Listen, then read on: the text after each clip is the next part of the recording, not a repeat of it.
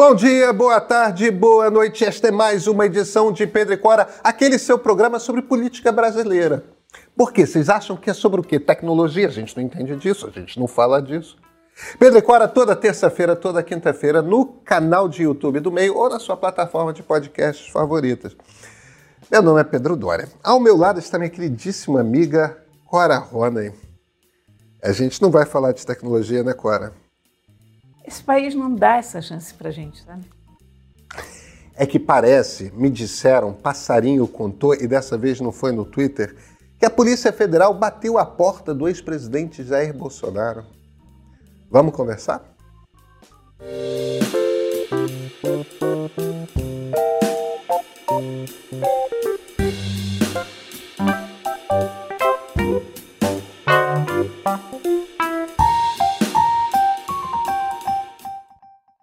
Agora, então finalmente aconteceu, né? Polícia Federal amanheceu ontem à porta do ex-presidente Jair Bolsonaro, confiscou o celular dele, confiscou o passaporte dele, prendeu o tenente-coronel Mauro Cid, que era o ajudante de ordens dele, e era aquele ajudante de ordens que que era o Queiroz na presidência. Né? É, é, tipo, o que o Queiroz foi é. para a família antes, o, o, Mauro Cid era, era o cara que ia sacar as dezenas de milhares de reais, que ninguém sabe como que funcionava bem, do caixa eletrônico do Palácio do Planalto, era o cara que é, manobrava para tentar pegar as joias na Receita Federal, era o cara...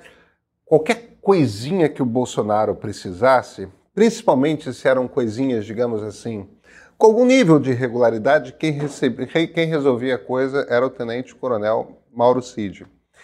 E se trata de uma investigação porque aparentemente foram, foram fraudadas, fraudados os registros de vacinação no Ministério da Saúde, no, no sistema do SUS. É, por que, que, por que, que houve essa fraude? Porque ele precisava do recibo de que tinha sido vacinado, ele e a família, quando entra nos Estados Unidos. O que não está claro, eu tenho uma tese. O que não está claro é se eles inventaram um registro falso, emitiram um recibo e apagaram do sistema do SUS, ou ele se vacinou, teve o recibo e aí apagou para fingir que ele não tinha se vacinado.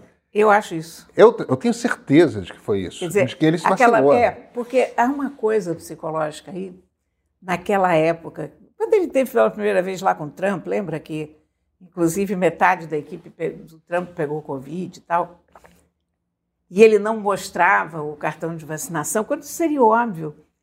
A pessoa que é anti-vax, que diz que não acredita em vacina. Ela prova. Ela prova. É claro. Não é? Quer dizer, e claro. se ele fazia esse mistério todo, é porque ele tinha tomado a vacina. Esse canalha ficava fazendo campanha anti-vacina. É sabendo que era preciso tomar evidente, vacina e ele evidente, tomou a vacina. É.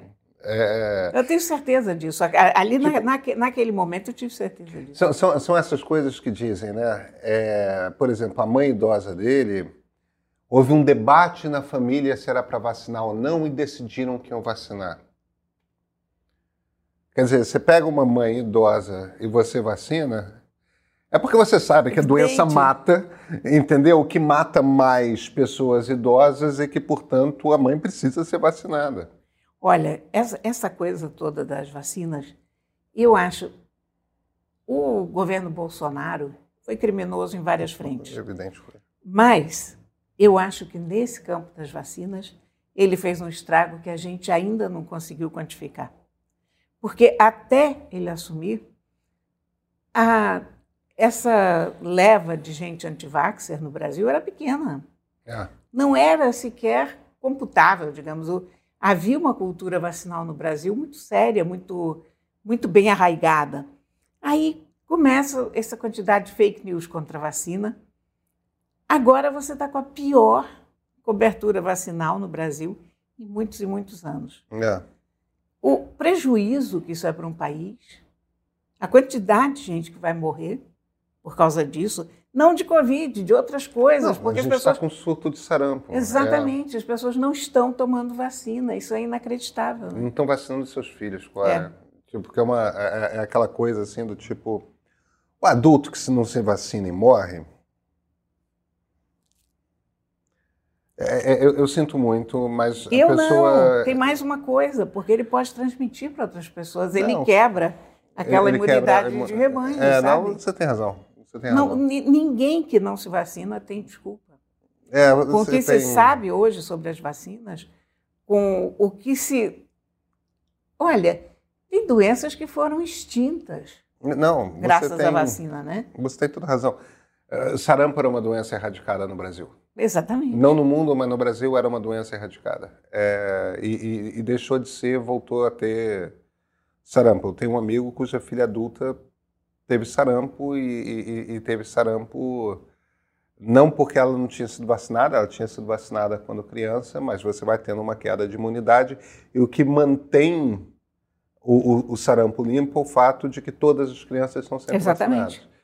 É... Agora, eu acho outra coisa a respeito dessa operação da Polícia Federal. Eu, eu, eu... Eles, obviamente, tinham esses indícios de que houve a, a, a, a fraude ali no registro, no sistema do SUS, só que isso é uma coisa pequenininha. É, em, em, um mundo normal, a Polícia Federal não ia bater a casa do, de um ex-presidente da República e tomar o celular dele por causa de uma fraude de uma carteira de vacinação. Isso, eu, eu tenho a impressão que é aquela coisa meio Al Capone, sabe? O troço é, que é. finalmente prenderam Al Capone por causa do. Não é que o Bolsonaro vai ser preso por causa disso, mas eles conseguiram duas coisas com isso. Primeiro, eles já têm o Anderson Torres. Isso é a Operação Lava Jato. Eles já têm o Anderson Torres preso, que é o ex-ministro da Justiça. Agora tem o Mauro Cid, que é o ex-ajudante de ordens do presidente da República, do então presidente Jair Bolsonaro, preso. Esse cara vai ficar na cadeia, ó. Bastante tempo. Bastante tempo. É aquela coisa assim, vamos esperar ele panicar e, e, e fazer uma delação. E é uma pressão a mais para o Anderson Torres também, porque agora, como tem outro preso, vira aquela coisa do dilema do prisioneiro. Quem, é quem, quem, quem denunciar, delatar primeiro é, vira. É, é aquela coisa que tínhamos chegado a um acordo de que o que tinha sido feito na Lava Jato era uma covardia. Mas como está sendo feito com o bolsonarismo, então tudo bem. A gente em algum momento vai ter que chegar a um acordo se a prática é legítima ou não como sociedade. Enfim, é, o fato é que já estamos fazendo isso. E além disso, Cora, tem outra questão. É, a, a, jurisprudência no STF e no STJ é que se você pega o celular de alguém e encontra no celular de alguém informações referentes a um crime distinto daquele que levou a, a, ao confisco do celular, as provas ainda assim valem. Então, seja lá o que for encontrado no celular do ex-presidente Jair Bolsonaro, aquilo vale aquilo vale para qualquer tipo de prova de qualquer coisa. Tem gente que diz que o Bolsonaro apagava todas as suas mensagens no, no, no WhatsApp. É um usuário pesado de WhatsApp, mas apagava todas as suas mensagens. A ver, eu, eu não sei quais são os recursos que a Polícia Federal tem, não sei se não tem e-mail, não sei se Fato é que se, se, se houver prova ali, pode ser usado para qualquer coisa. Eu acho que as, eu, eu, andei vendo as, algumas páginas bolsonaras. É, é, uma coisa meio masoquista que eu tenho, sabe? Sei. Eu entro em algumas páginas, passo uma raiva que você não quer saber, mas a gente precisa saber um pouco o que está rolando. As pessoas, por incrível que pareça, continuam achando que esse cara não era corrupto. Agora. É impressionante, juro. E estão com essa coisa, ah, é um atestado de vacinação, como se fosse só um atestado de vacinação, não é. Há uma falsidade ideológica. Não, documento público. Que está acima do que quer que seja. Como, aliás, eu acho que não se levou a sério o caso da Dilma, na época que a Dilma disse que tinha um doutorado que não tinha. É, é. Isso não é uma coisa pequena. Isso não é um erro do Lattes. Aí ela veio que, ah, não, que foi o, o secretário, o assessor que preencheu o Lattes dela, eu lamento. Mas há uma indignação seletiva para os dois lados que defende esse tipo de coisa e não pode, porque é um documento público, você não falsifica documento público. Pronto, você falsifica documento público quando você tem 12 anos e quer entrar no filme de 14, lembra antigamente que as pessoas falsificavam a carteirinha de estudante? E se teu pai e mãe descobrir, você leva uma, uma coça federal, se você for bem educado, né? Mas é a única falsificação de documento público que a gente releva, não é? É porque é coisa de adolescente fazendo. É criança, é, né? É, é, é. Agora, gente, gente adulta falsificando sabe o que está fazendo. É, e, e, o crime é mais grave, inclusive do ponto de vista legal, com funcionário público, e se você tiver em cargo de responsabilidade ainda maior, porque funcionário público federal tem fé pública, né? Exatamente. Então você tem que ter uma responsabilidade maior é, com, os documentos. Enfim, eu não estou, de forma alguma, sugerindo que não seja grave. É claro que é um motivo para a Polícia Federal bater a porta. É só que normalmente isso não aconteceria. Não. Está é, tá acontecendo pelo fato de que o cerco está se fechando, né, Cora? O cerco está se fechando. Ainda bem. É. Veja, eu acho que o, que o, que o Bolsonaro vai ser tornado inelegível pelo Tribunal Superior Eleitoral. Não sei se ele vai ser preso. Acho que gente ao redor dele vai ser presa. Acho que vai ter uma investigação séria a respeito do, dos ataques de 8 de janeiro. Muita gente vai ser responsabilizada. É, já temos um tenente-coronel que está preso.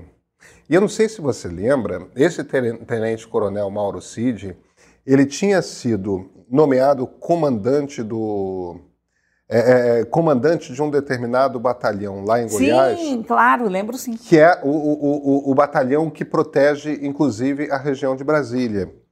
E que é um batalhão que, quando você é comandante desse batalhão como coronel, de lá você vai fazer um curso específico e passa a general é, duas estrelas. General, não, você passa o general de uma estrela. É, Quer dizer, é o caminho que você faz para chegar a, a, a, três estrelas, que é o general de exército. Então ele tinha embicado ali, o Bolsonaro já tinha providenciado no finalzinho do mandato para ele ser embicado para chegar a general de exército, que é o cargo mais alto do, do exército brasileiro. O Lula, quando soube que o cara tinha sido nomeado, mandou demitir. Desnomeou o, rapidamente. O comandante do exército recusou a tirar a nomeação e isso terminou na demissão de um comandante do Exército que tinha recém tomado posse. Foi, foi. Quer dizer, uma das primeiras crises entre o governo Lula e os militares foi por causa desse tenente-coronel Mauro Cid, que agora está na cadeia. E na casa de quem foram encontrados 35 mil dólares em espécie. Ah, Cora, mas isso eu acho pouco. Você não tem 35 mil dólares em casa? Rapaz, da última vez que eu contei, não estava dando isso tudo. Eu tenho 12 dólares em casa. Eu devo ter 20, se tiver. Porque hoje já não uso dólar nem em viagem. Em viagem a gente paga tudo com o cartão, com o telefone, encosta o telefone. É, é, é. Nos lugares. Olha aqui, dinheiro em espécie em casa não é crime em si. Mas. É, mas denota. Mas denota alguma coisa profundamente esquisita. É, tipo, você ter muito dinheiro em casa, ou, ou você é um paranoico qualquer que acha que o sistema bancário vai entrar em colapso e você pode precisar recorrer a dinheiro em papel, ou, ou esse dinheiro não é limpo. Ele não é uma coisa normal de se ter. É, é, é. Né?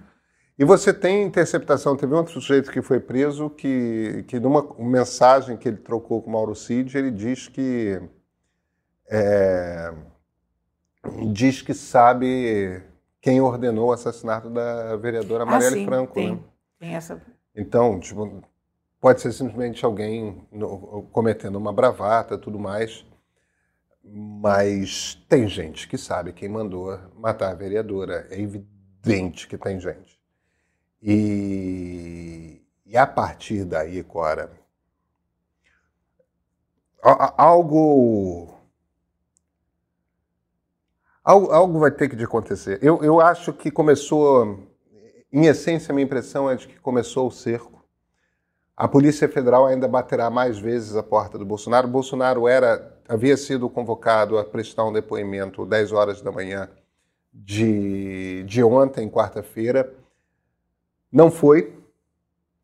É, foi convidado a prestar, não tinha obrigação, não foi. Foi para casa do Valdemar Costa Neto, que é o presidente do partido dele, do PL, com, com advogado e disse que não tem nada, estou inventando, que ele não tomou vacina nenhuma. Tem que manter o personagem, né? É... Chorou. Como é frouxo, como é covarde, né? Bem. Como é covarde. Isso, inclusive, é outra coisa, outra característica repulsiva dessa personagem, né? Ele é um sujeito muito covarde. Você vê que. E isso aconteceu muito durante a presidência dele, né? Sempre que a coisa apertava, tipo, fazia bravata, fazia bravata, fazia bravata. Por exemplo, fez aquele discurso no 7 de setembro na Avenida Paulista, dizendo que não ia mais obedecer ordens do senhor presidente, do, do, do senhor ministro da STF, Alexandre de Moraes. Tudo bem. Aí, discurso golpista. Foi chamar o Michel Temer para intermediar Foi. um pedido de desculpas. É, Era um grande desserviço do Michel Temer É, um grande desserviço. Um grande desserviço. Um grande desserviço, eu concordo inteiramente com você. Porque ali o, o processo de impeachment estava começando. É, é, ali era muito claro o que, tinha que acontecer. Arthur Lira se fechou em copas, é. Gilberto Kassab começou a dizer que era a favor do impeachment. A coisa, obviamente, ia começar a. Opa, cruzou a linha. Cruzou, porque cruzou. Você se cruzou, lembra daquela madrugada? Que coisa terrível que foi? Foi, foi uma. Que a gente sete ataques ao prédio Não conseguimos, ninguém que estava minimamente informado conseguia dormir. É, é. Eu me lembro de passar a noite inteira na internet, apavorada, tipo, o que, que, é isso que está acontecendo? E aqueles caminhões no. No, na, na, Praça, na Praça dos Poderes, não, né? No, na esplanada dos na ministérios. Na esplanada dos ministérios. Era um golpe. Era uma tentativa Era de golpe. Um golpe. Ele, ele incitou duas tentativas é. de golpe de Estado. É... Agora, você vê, dessa primeira, eu, eu lembro que houve sete tentativas de invasão do prédio do Supremo havia ali no final da, da, da esplanada, quando, quando tem o espelho d'água ali do Congresso, tinha aquelas várias, aquelas várias cercas, e naquele momento a Polícia Militar do Distrito Federal tinha ordens de resistir. Eles resistiram às sete tentativas de invasão do Supremo Tribunal Federal. Quer dizer, quando há ordens para a polícia resistir, ela está lá e ela cumpre funciona. o papel.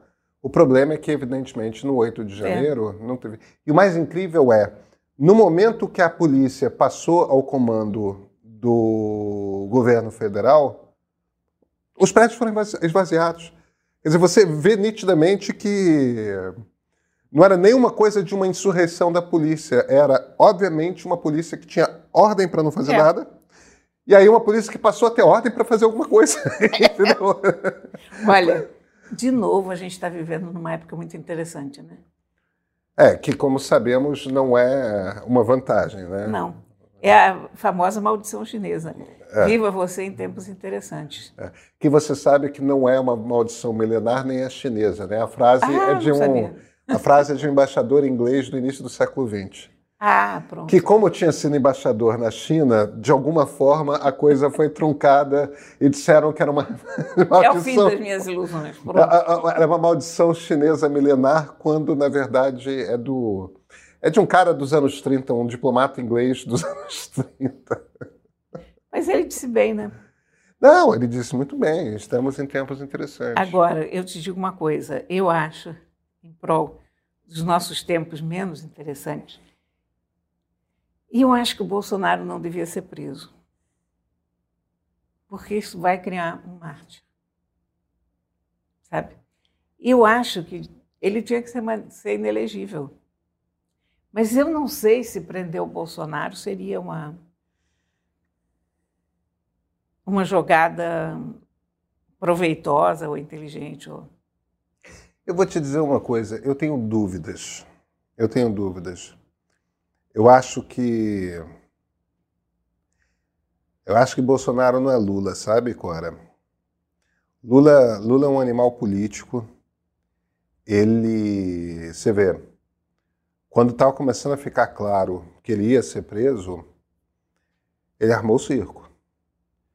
Preparou um grande evento em São Bernardo do Campo, voltou para a origem dele, fez um discurso. É, a equipe dele, Stuquinha, fez As fotografias espetaculares, tipo, vamos construir um herói. É. É, houve um trabalho inteligente, tem aquela foto lindíssima do Stuquinha do Lula nos braços do povo, vista de drone, né? É, que é um fotógrafo estupendo para fazer essas imagens é. É, heróicas, é. né?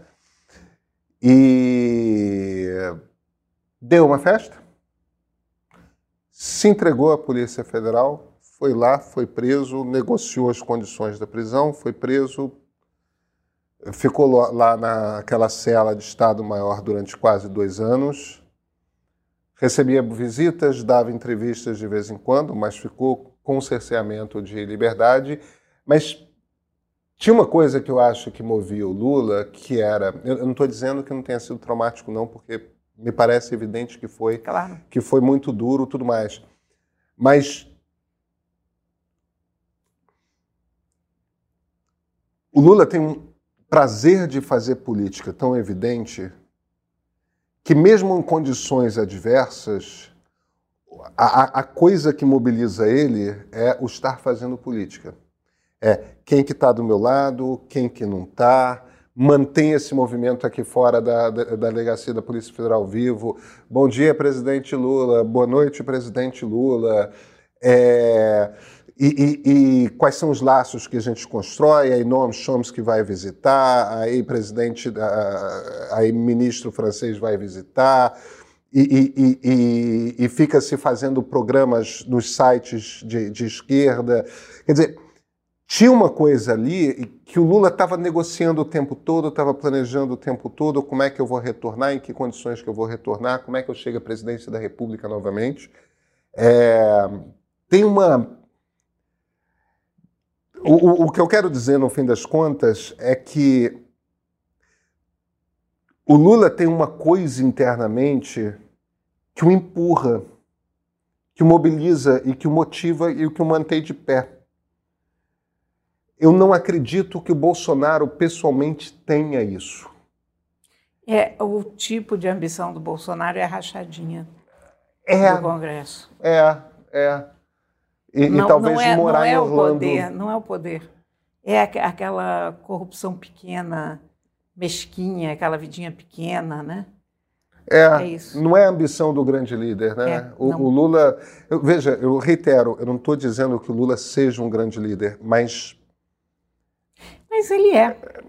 Não, não dizer... é, é, assim, o, o que eu quero dizer é, eu não estou querendo dizer com essa expressão grande líder que seja um elogio, tampouco há uma Sim. crítica, mas é uma característica Sim. de. Ele é um líder político. É. é e, e, e, isso o mobiliza. Ele é. gosta Não, é de fazer Não. política. São, né? são, é... do, são, duas personalidades completamente diferentes. O Bolsonaro é preguiçoso, Cora. O Bolsonaro não a vai trabalhar. A gente não sabe o que, que ele é mais. Se é burro, preguiçoso ou covarde. Eu realmente eu tenho essa dúvida na minha cabeça. Então, porque olha que pessoa, né? É, pois é, mas então quando você compara as duas personagens, Luiz Inácio e Jair, é, eu eu achei que o Lula estava acabado como líder político. Eu tenho imenso respeito como observador da política, sabe? Pelo que o Lula fez. Imenso respeito, porque porque ele chegou à presidência da República. Mas olha, de, mas a, a, questão. Depois do buraco. Mas se você pensar numa questão dessa, sei lá, Bolsonaro vai preso, há uma parte que não depende dele. É, há uma parte da narrativa que é dominada pelo cara que está preso, tem muito bem, caso do Lula, mas você tem o pessoal aqui fora. Então, você acha que essa galera aqui fora não seria suficiente para criar o mito do injustiçado. Eu, eu, eu, eu acho que sim, se o líder comparece. Sim, se o líder comparece. É, você precisa de uma estrutura e de uma organização. O PT manteve o Lula livre, o Lula livre como pauta presente. Tinha gente do PT fazendo o, o, o circuito mundial com chefes de Estado, ex-chefes de Estado, com a coisa da campanha Lula livre. Tinha, tinha pôster, tinha. Mas é uma. Mas a mim parece, eu posso estar enganado, Cora, é, a mim parece que tudo isso nasce do fato de que há uma liderança política real inspirando aquilo. Enquanto que o Bolsonaro consistentemente é um cara que se ausenta de é, responsabilidade. É. Então você vê, o pessoal faz o 8 de janeiro, Bolsonaro diz que não tem nada a ver com aquilo. Entendeu? Ele, ele, é... ele foi embora. É isso, ele fugiu do país, é. É, ainda é presidente da República para. Eu, eu, eu, eu, eu acho que o Bolsonaro. Eu, eu tenho dúvidas de que o Bolsonaro seja capaz de inspirar o tipo de movimento que o Lula inspirou, porque eu tenho dúvidas de que o Bolsonaro tenha o, o, o traquejo, e tem uma segunda coisa aí que é o seguinte: Carlos Bolsonaro disse que vai abandonar as redes sociais do pai, e, e um dos motivos é que as investigações a respeito de rachadinha estão fechando nele e estão fechando no irmão, no Flávio, né? É, o Carlos parece que está com muito medo de ser preso.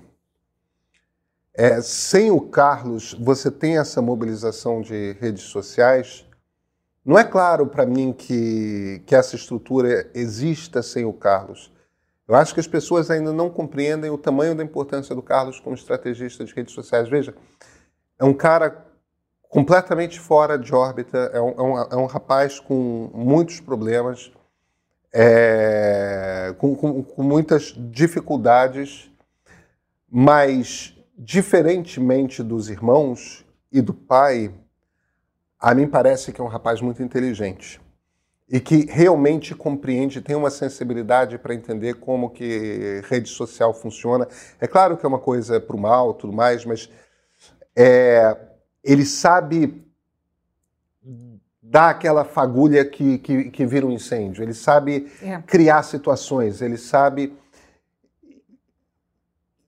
E eu não sei, eu tô, eu tô achando que essa máquina do Bolsonaro está um pouco